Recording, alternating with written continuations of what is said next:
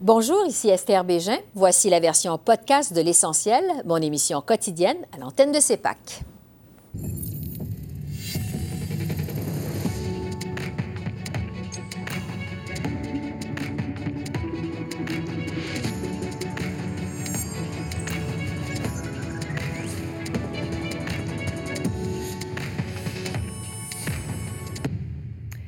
Bienvenue à cette édition de l'Essentiel qui vous présente les faits saillants de la semaine politique à Ottawa. D'abord, la ministre des Finances, Chrystia Freeland, a déposé mardi son troisième budget, un budget qui prévoit un déficit de plus de 40 milliards de dollars en 2023-2024 et qui ne comporte plus d'horizon de retour à l'équilibre budgétaire.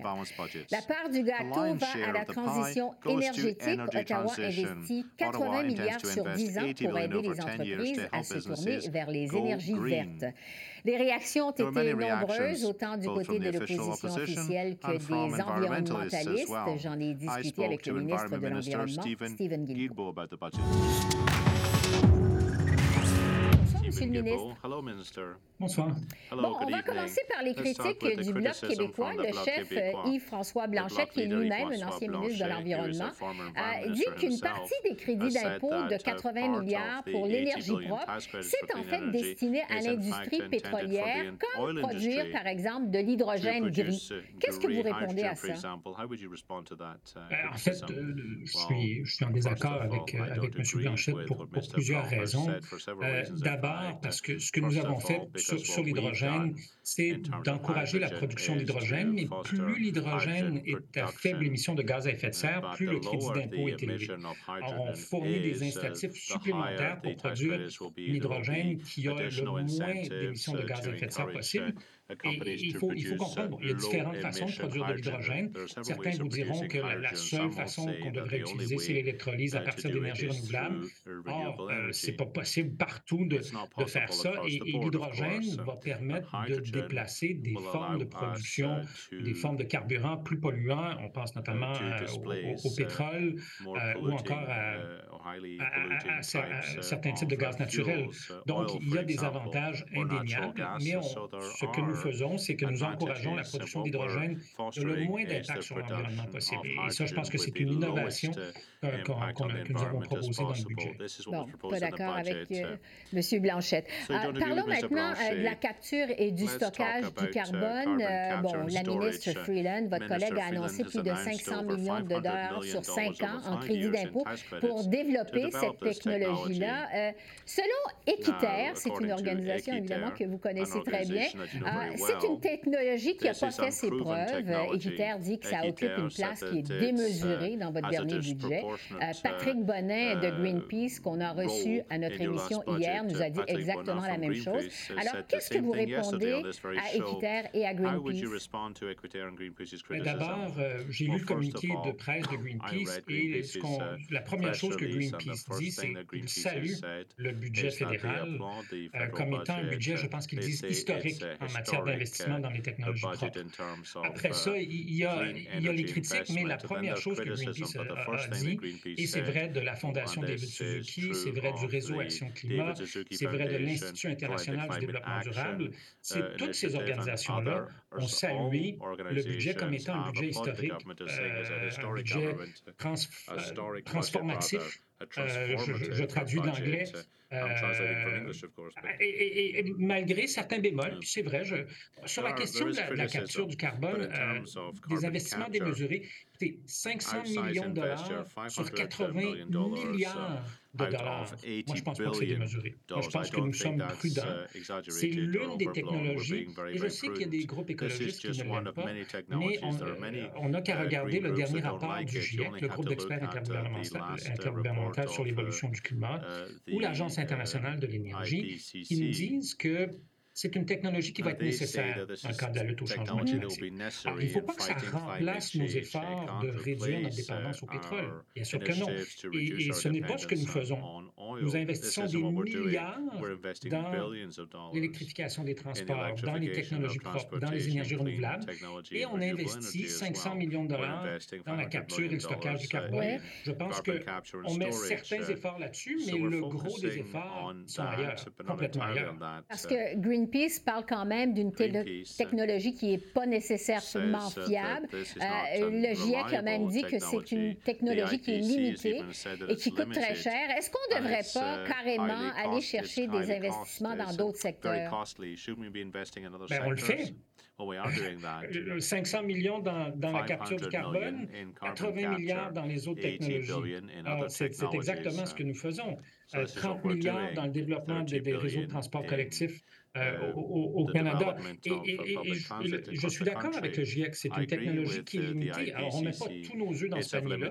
On met quelques œufs dans, quelques œufs dans ce panier-là. Et on en met beaucoup, beaucoup d'autres œufs dans un paquet d'autres paniers de, de, technologies propres, d'énergie renouvelable euh, et d'électrification des transports. Oui, parlons justement de la production euh, d'électricité propre. Ottawa qui donc ouvre ses crédits d'impôt remboursables aux sociétés d'État, comme par exemple à Hydro-Québec veut dire que le Québec pourrait euh, saisir cette occasion pour développer de nouveaux barrages? On sait que c'est ce que souhaite le premier ministre François Legault. Qu'est-ce que vous pensez, vous, de cette éventualité de nouveaux barrages au Québec? Euh, ben, on, verra. J'ai aussi vu le, gouvernement du Québec parler de développer des milliers de mégawatts d'énergie éolienne. Euh, mais évidemment, on verra quels projets sont, sont mis de l'avant, et si ces projets-là doivent faire l'objet d'une évaluation d'impact, comme c'est le cas ailleurs au pays, mais, c'est une première uh, historique que de permettre à des sociétés d'État euh, comme Hydro-Québec euh, ou Ontario Power Generation en Ontario, Manitoba Hydro euh, au Manitoba, d'avoir accès à des fonds fédéraux pour développer des projets électriques. Et pourquoi est-ce qu'on fait ça? Parce que nous allons avoir besoin de beaucoup plus d'électricité au cours des prochaines décennies et que cette électricité-là devra majoritairement être très majoritairement être de l'électricité non émettrice, donc des, renouvelables. Vous avez parlé des, on a parlé de solaire, de, de, barrages, il y a probablement d'autres technologies aussi, mais on veut enlever les barrières pour que ces choses-là se développent le plus rapidement possible, mais il faut quand même que ce soit bien fait. Ouais. Euh, le temps file. Une des promesses phares de votre gouvernement, on le sait, c'est l'atteinte du net zéro d'ici 2050.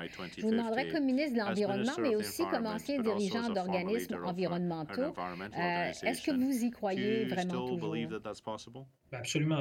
Nous, sommes, euh, nous allons atteindre nos objectifs de, 2030 et nous sommes sur la voie de la décarbonisation, de la carboneutralité d'ici 2050. Uh, Maintenant, pour y arriver, on ne peut pas arrêter de faire ce qu'on fait comme, et, revenir en arrière, comme ce que uh, propose Pierre et éliminer à peu près tout ce que nous avons mis en place de mesures environnementales, de mesures de lutte au changement climatique. Pour arriver à atteindre la carboneutralité et arriver à atteindre nos objectifs de 2030, il faut continuer d'avancer. Il faut continuer de déployer des mesures, d'investir, de mettre en place des règlements pour limiter la pollution et pour maximiser le développement de technologies propres, d'emplois du 21e siècle qui seront des emplois verts. Comme le disait le président Biden lorsqu'il était en ville la, semaine dernière, en 2023, un, bon plan économique, c'est aussi un bon plan de lutte au changement climatique. C'est aussi un bon plan pour la sécurité, puisque nous savons que les impacts des changements climatiques vont créer des risques à la sécurité partout sur la planète et incluant dans nos propres pays. Stephen Guilbeault, ministre de l'Environnement le budget de la ministre Freeland comporte aussi plusieurs mesures pour aider les Canadiens les plus démunis à lutter contre la hausse du coût de la vie. J'ai décortiqué les chiffres avec Jimmy Jean, économiste en chef au Mouvement des Jardins. D'abord, le crédit de TPS pour l'épicerie pour les Canadiens à faible revenu. Est-ce que c'est une mesure efficace ou si ça va alimenter encore plus l'inflation, selon vous? inquiet par rapport à l'impact inflationniste de cette mesure-là? Encore une fois, on vise euh, les gens les plus désavantagés, les plus démunis, ceux qui reçoivent déjà le, crédit d'impôt. On prolonge une mesure qui était déjà en place. On la renomme, mais c'est la même mesure qui avait été annoncée précédemment. Et euh, il faut quand même euh, être conscient qu'il y a des gens qui ont encore beaucoup de difficultés à composer avec, euh, avec l'inflation, notamment l'inflation alimentaire. Donc, c'est euh, des mesures qui viennent soutenir les gens dans des dépenses qui sont essentielles. donc, je ne vois pas ça comme étant si problématique que ça. Ce pas des dépenses frivoles en voyage ou en biens de consommation. je pense que le fait que ce soit très ciblé, ça va aider au fait que l'inflation, qui est déjà en processus de ralentissement, va poursuivre sur sa trajectoire n'ai pas l'impression que la Banque du Canada va être outrement découragée par ce qu'elle va voir. Sur les autres mesures pour rendre le coût de la vie plus abordable, on s'attaque aux frais bancaires, aux frais de carte de crédit pour les petites entreprises. Est-ce que ce sont des mesures significatives selon vous? je pense que c'est des mesures qui sont quand même significatives dans le sens où il y a quand même, on est dans un contexte budgétaire ou économique qui est, qui est très difficile. Donc, il faut quand même reconnaître que le, gouvernement est dans une position de devoir faire un certain choix. et à ce titre-là, je pense qu'on a équilibré les choix pour faire en sorte de quand même être capable de répondre à certains besoins qui sont pressants immédiatement. C'est certain qu'on ne peut pas répondre à tous les besoins qui euh, En ce qui a trait à l'équilibre budgétaire, maintenant, contrairement à la mise à jour économique de l'automne dernier, Ottawa laisse tomber son objectif de 2027-2028. Est-ce que c'est une approche prudente? Je pense que c'est une approche qui euh, va susciter beaucoup de critiques dans le sens où euh, le retour à l'équilibre budgétaire, ça envoie quand même un signal assez important au marché, aux investisseurs, euh, quant à la, la soutenabilité des finances publiques au Canada. là, dans le cas actuel, on n'a plus ce retour à l'équilibre budgétaire-là. On a un programme de dépenses assez étoffé, assez significatif. et aussi, on n'inclut plus de provisions pour éventualité, pour des risques à la baisse. Or, on les évoque, ces risques à la baisse-là. On a un scénario alternatif qui prévoit une récession plus sévère que dans le scénario de base. Donc, la bonne chose à faire dans ce temps-là, c'est, comme ça a toujours été fait dans le passé, d'inclure une provision pour éventualité pour un peu donner un certain coussin au cadre budgétaire. Là, on l'a éliminé. Donc, ça met un, certain élément de risque. S'il fallait que l'économie performe moins bien que prévu, à ce moment-là, on verrait une détérioration supplémentaire du déficit, en plus du 12,5 milliards de plus de déficit sur l'horizon qu'on annonce aujourd'hui. Donc, la question qu'on peut se poser, c'est est-ce que le Canada est en bonne position pour affronter la turbulence économique à venir? Là-dessus, je pense qu'on peut se, se, se, rassurer dans le sens où quand on regarde, on compare par rapport à d'autres pays, on, au niveau de déficit par rapport, au, par rapport à, la dette par rapport au PIB, euh, dans les deux cas, on est avantageusement positionné.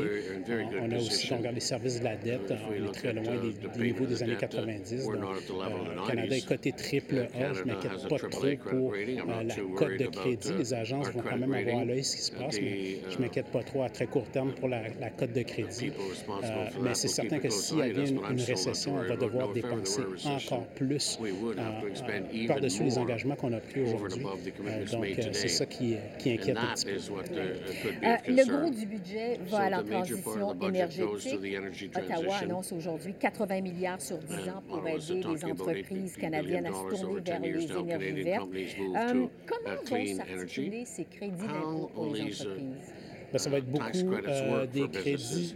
En, fait, c'est, la, la, stratégie est, comme vous l'avez mentionné, beaucoup à travers les crédits d'impôt. Donc, on était avec une approche qui était quand même assez simple. On reconnaît, je pense, qu'il y a eu énormément de ratés dans l'exécution de programmes entrepris par le gouvernement, des programmes d'infrastructure dans les dernières années. Donc là, on laisse le marché privé euh, dicter, dicter la marche. On amène aussi la contribution des investisseurs, des grands investisseurs, les fonds de pension en tout ce qui est investissement ESG. Donc, il y a des mécanismes qui sont en place pour attirer ces, investissements-là. Je pense que c'est la bonne chose. Euh, puis, autrement, on, se concentre, on focalise vraiment sur l'aspect production d'électricité. je pense qu'on a fait des choix. Il y a de multiples façons dont on peut euh, aider l'économie à se décarboner, par exemple, décarboner les bâtiments. Mais ce n'est pas ce qu'on a fait aujourd'hui. On a décidé, nous, on mise nos billes sur la production électrique. Donc, on va donner des, des crédits d'impôt assez euh, pour ça, pour être capable de s'inscrire finalement dans les chaînes de valeur qui vont se générer avec le programme d'infrastructure euh, américain et aussi faire en sorte que euh, le Canada puisse bénéficier d'un contexte électrique qui soit carboné. Au chapitre du déficit, Ottawa prévoit un déficit de plus de 40 milliards en 2023-2024, puis une réduction à 14 milliards dans 5 ans. Est-ce que ces prévisions tiennent la route? Ces prévisions sont à risque. sont à risque étant donné ce qu'on voit au niveau de l'économie à très court terme. Donc, des risques qui sont quand même à la baisse pour le PIB et surtout pour le PIB nominal. Donc, je dirais que les prévisions qu'on nous a annoncées aujourd'hui pour le PIB réel, ça tient la route à 0,3% Mais quand on regarde le PIB nominal, ça reste peut-être encore trop optimiste parce que s'il y a une récession, on sait que l'inflation va baisser significativement. Donc, le PIB nominal va en souffrir. et par ailleurs, c'est qu'on mise beaucoup, même dans le cadre de ces déficits-là qui reviennent, qui ne se résolvent pas complètement, mais on mise beaucoup sur un examen stratégique des dépenses. Donc, on, redouble d'ardeur là-dessus. Or, on ne sait même pas qu'est-ce qui est arrivé avec le premier examen des, dépenses. Uh, on ne sait pas quels ont été les résultats euh, de ça. Est-ce qu'on va être vraiment capable de dégager les économies qu'on espère dégager? elles sont substantielles? Donc, il y a quand même beaucoup d'espoir là-dedans. L'autre chose, c'est les augmentations des, euh, des impôts, des taxes à travers les dividendes pour les institutions financières et aussi les taxes, euh, minimum pour les plus riches. Mais on sait qu'il y a quand même des stratégies qui sont en place par ces individus-là ou ces entreprises-là pour être capable de, disons, optimiser ou alléger le fardeau fiscal. Euh, la ministre Freeland avait annoncé que le gouvernement aurait de la compassion et serait fiscalement responsable. Est-ce qu'elle a passé le test? Je pense que la compassion y est parce qu'on a, en plus des, des, soutiens pour le la vie, on a quand même un programme dentaire qui prend de l'expansion. Euh, donc, on, redouble euh, d'ardeur là-dessus. On, veut vraiment euh, s'assurer que les gens puissent... on veut résoudre les inégalités sociales. Ça a été vraiment le thème de ce gouvernement-là et on voit que ça se poursuit. mais en même temps, on parle de responsabilité. On voit qu'il y a quand même des endroits où est-ce qu'on tourne les coins ronds, où est-ce qu'il y a encore beaucoup de questionnements par rapport à ce que, est-ce que vraiment dans les faits, ce, ce scénario budgétaire-là va tenir la route. Euh, et euh, est-ce que c'est un scénario de béton? Et là-dessus, il y en a qui vont argumenter que c'est plutôt fragile. Est-ce qu'il y a des oubliés dans ce budget? Bien, je pense que le grand oublié euh, ou négligé, c'est euh, le côté de l'habitation, le logement abordable qui a fait l'objet de très peu de mesures dans ce budget-là. Oui, il y a eu des mesures qui ont été annoncées dans le, budget 2022, dans la mise à jour budgétaire, mais il reste qu'aujourd'hui, par rapport à, euh, au moment où ces projections ont été faites, on voit les mises en chantier ont beaucoup baissé. Notre prévision de mise en chantier pour cette année s'est effondrée, alors qu'avec l'immigration qu'on a, la demande démographique qu'on a, il faudrait plus de logements. Nous, on estime qu'il faudrait aller chercher 300 350 000 mises en chantier par année. On est très loin du compte il n'y a rien qui a été mis de l'avant pour euh, adresser ça. Donc, euh, pour moi, c'est ça le grand oubli. Le Bloc québécois a demandé au gouvernement Trudeau de rendre public les détails de l'entente avec les États-Unis qui a conduit à la fermeture du chemin Roxham la fin de semaine dernière. Du côté de Québec, le premier ministre François Legault refuse de fournir un effort supplémentaire afin d'accueillir une partie des 15 000 demandeurs d'asile que le Canada s'est engagé à accepter en vertu de cette entente.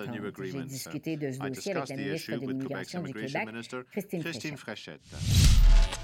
Bonsoir, Madame la ministre. Bonsoir, Mme Bégin. Le chemin Roxham est donc fermé depuis minuit, une minute dans la nuit de vendredi à samedi. Quelle a été la situation observée sur place en fin de semaine? il faut voir que c'est sous la responsabilité du gouvernement canadien que la gestion de la frontière et du chemin Roxham donc, euh, ce sera plus à, ce gouvernement d'être en mesure de faire le point sur l'état de situation. Mais je crois qu'il y a eu euh, une accalmie euh, importante si on s'en remet aux articles qui ont été publiés depuis. Uh, ah, vous savez que les défenseurs des droits en immigration uh, craignent que la fermeture du chemin Roxham, ça mette encore plus en péril la vie des migrants qui pourraient emprunter des passages dangereux, plus dangereux. Certains craignent qu'ils mettent carrément leur vie en danger pour traverser au au Canada pour venir au Québec. Euh, quelle est votre position à vous là-dessus? Ben, d'une part, on est satisfait par la renégociation, la conclusion de la renégociation de l'entente sur les tiers pays sûrs, parce que ça fait en sorte que dorénavant, les demandeurs d'asile passeront essentiellement par les voies régulières pour obtenir leur statut de demandeur d'asile. Donc, euh, c'était devenu une anomalie que de voir euh, pratiquement le double de personnes passer par une voie irrégulière. Maintenant, il se peut que du fait de la renégociation de euh, qu'il y ait des tentatives pour euh, accéder au Canada par des voies détournées. Euh, on espère que ce ne sera pas le cas et que personne ne se mettra à risque pour atteindre cet objectif-là. Mais je pense qu'il y a certainement quelques personnes qui tenteront la chose. Nous, on invite les gens à entrer via les voies régulières. Oui, justement, à ce chapitre, est-ce que vous craignez l'ouverture de d'autres passages illégaux pour entrer au Québec? Ben, non, je, je, ne le crains pas parce que j'ai confiance que le gouvernement canadien sera en mesure de gérer la frontière canado-américaine comme il se doit, qu'il sera en mesure d'adopter les mesures qu'il faudra pour assurer la sécurité et le contrôle adéquat tout au long de la frontière. C'est sûr qu'on a une longue frontière de 8900 km Yes, we have a long border, 8,900 kilometers, but technology can help. sécuritaire et je crois que le gouvernement canadien va, va développer et adopter les mesures qui s'imposent. Ouais. Bon, revenons justement sur cette décision qui a été Let's annoncée vendredi dans le cadre du sommet Biden-Trudeau. Bon, on le sait, le chemin Roxham, c'est un dossier qui traîne depuis des années et qu'on décide de finalement le fermer la journée même de l'annonce. Je vous demanderai, est-ce que vous avez été surprise par la rapidité d'exécution de cette décision. Bon, euh, je dois vous dire que d'une part, ça faisait plusieurs semaines que les indications étaient à l'effet que les discussions allaient bien avec euh, le gouvernement américain. Donc, euh, moi, j'étais relativement confiante qu'on puisse atteindre l'objectif de conclure ces négociations-là qui avaient débuté il y, a, il y a plusieurs années, qui a un trop grand nombre d'années, en fait, lors de la visite du, du président Biden. Donc, le suspense a été maintenu vraiment jusqu'à la toute fin. Nous, on a développé une stratégie pour faire en sorte de mettre toute la sur cette possibilité que lors, lors de la visite du président Biden soit annoncée une entente pour la, la renégociation de l'entente sur les tiers pays sûrs. C'est ce qui est arrivé, mais il semblerait que euh, les négociations se sont maintenues avec les États-Unis jusqu'à la toute dernière minute. Moi, c'est la veille que l'on m'a annoncé qu'il y avait une entente et que ce serait annoncé incessamment et que ce serait, et ça c'était important, mis en œuvre très rapidement. Parce que imaginez un seul instant si on nous avait annoncé vendredi dernier qu'il y avait cette entente pour la renégociation et euh, qu'on allait la mettre en application seulement dans deux mois, par exemple, mais ça aurait créé euh, un afflux important de demandeurs d'asile qui auraient voulu, voulu profiter de cette fenêtre d'opportunité uh, pour entrer au Canada. Mais avec une mise en, en application euh, le soir même, ça, on a vraiment agi très, très, de manière très rapide, et ce qui a évité ce, ce type de problème. Le premier ministre Legault s'est empressé de dire que c'était une excellente nouvelle en réaction vendredi. Est-ce que vous croyez que parce que le problème du flot de migrants euh, s'était étendu en Ontario est en voie finalement de devenir un problème national. Pensez-vous que ça, ça a accéléré la décision? Ben, sans en être complètement certaine, je pense que ça a contribué à faire en sorte que cet enjeu soit devenu prioritaire. Nous, euh, on avait exprimé nos demandes euh, depuis très longtemps pour que cet enjeu soit négocié lors du sommet euh, Biden-Trudeau. Maintenant, à partir du moment où, à la mi-février, le gouvernement canadien a commencé à redistribuer une beaucoup, une beaucoup plus grande part des demandeurs d'asile vers d'autres provinces. Je pense que ça a contribué à, permettez-moi l'expression, canadianiser l'enjeu, au sens où ce n'était plus que le Québec qui avait des préoccupations quant à sa capacité d'accueil et d'accompagnement de ces demandeurs d'asile, mais il y avait également plusieurs villes du côté de l'Ontario qui étaient aux prises avec le même enjeu. Et dans les maritimes aussi, ils ont commencé à en recevoir. Donc bref, on a fait en sorte euh, que d'autres provinces euh, tiennent le même discours que le Québec. Et je pense que ça a certainement what Quebec was saying, and that no doubt contributed davantage to cet enjeu. making it a higher priority. En ce qui a trait maintenant aux détails de la modification euh, de l'entente sur les tiers pays sûrs, euh, qui fait que finalement que l'entente s'applique maintenant à tous les postes frontières canado-américains, même les uh, non officiels comme le chemin euh, En contrepartie, le Canada s'est engagé, on sait, à recevoir 15 000 migrants de plus par année. Le Québec s'attend à recevoir combien de ces 15 000 migrants? Uh, que le Québec a déjà reçu une très, très grande part des demandeurs d'asile qui sont arrivés au Canada depuis un an et demi. Cette part en fait, des demandeurs d'asile que l'on a reçus est bien, bien au-delà de notre poids démographique au sein du Canada. Alors nous, on veut se concentrer sur l'accompagnement des dizaines de milliers de personnes qui sont arrivées en territoire québécois. Vous savez, une fois qu'ils arrivent sur le territoire québécois, C'est là que le travail commence pour nous, au sens où il faut euh, les accompagner avec euh, des, des organismes d'accompagnement, de francisation, également d'intégration, euh, faire en sorte qu'ils aient accès aux, euh, aux espaces d'habitation. Dont ils ont besoin, faire en sorte que les services de santé, les services d'éducation, si c'est requis, soient au rendez-vous. Il y a tout un écosystème qui se met en place. Et cet écosystème-là a été sursollicité du fait de l'arrivée très, très importante des demandeurs d'asile au cours de l'année 2022 et euh, début 2023 également. Donc, nous, on veut se concentrer sur l'accompagnement de ces personnes-là pour faciliter leur intégration et leur donner la qualité de service auquel ils ont droit. Donc, pour ce qui est des 15 000 personnes additionnelles, nous, on est d'avis que les autres provinces devraient être mises à contribution pour les recevoir, considérant l'apport déjà énorme qu'a euh, offert le Québec euh, en termes d'accueil des demandeurs d'asile entrés de manière irrégulière les autres provinces doivent faire leur part. Euh, toujours sur les détails de cette modification à l'entente sur les tiers pays sûrs, euh, les migrants qui sont arrêtés au Canada dans les 14 jours après avoir traversé la frontière vont être foulés au sud, donc vers les États-Unis. Mais est-ce que ça veut dire que si un migrant est intercepté 15 jours après son arrivée, il va pouvoir demeurer au Canada? Qu'est-ce que vous en comprenez, vous, au Québec? Migrant ma, can remain in Canada? préliminaire au sens où euh, on m'a dit que les détails restaient à être précisés, mais ce que vous évoquez, c'est ma compréhension, effectivement. Uh, Maintenant, la mise en œuvre de cette mesure-là, ça va être assuré par le Québec et on m'a, ça va être assuré par le Canada et on m'a avisé, euh, M. Fraser m'a avisé que davantage de précisions seront euh, disponibles au cours des prochaines semaines ou mois, je ne sais. Mais euh, voilà, toujours est-il qu'il y a encore tous les détails, je crois, qui, sont, qui soient ficelés autour de ce concept.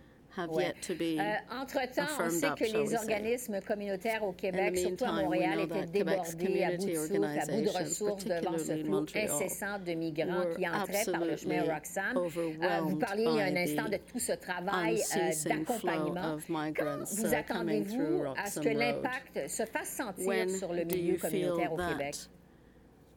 Eh bien, l'impact se fait déjà sentir. Et d'ailleurs, je veux saluer le travail colossal euh, qu'a fait le milieu oh, communautaire pour accompagner euh, les demandeurs d'asile arrivés en très, très grand nombre. Et d'une manière non planifiée.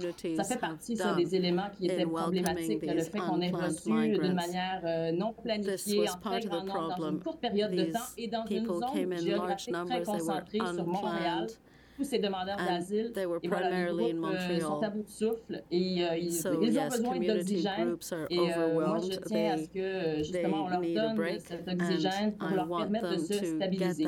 Il en va de même pour les services gouvernementaux qui sont offerts aux demandeurs d'asile. Eux aussi sont très pressurisés. Alors, il faut entrer dans une période d'accalmie, je crois, pour faire en sorte que les choses se placent adéquatement et que les personnes qui sont arrivées au Québec puissent s'y établir suivant des standards de qualité euh, élevée. Christine Fréchette, ministre de l'Immigration au Québec. Merci beaucoup. Merci. Merci à vous. À la prochaine.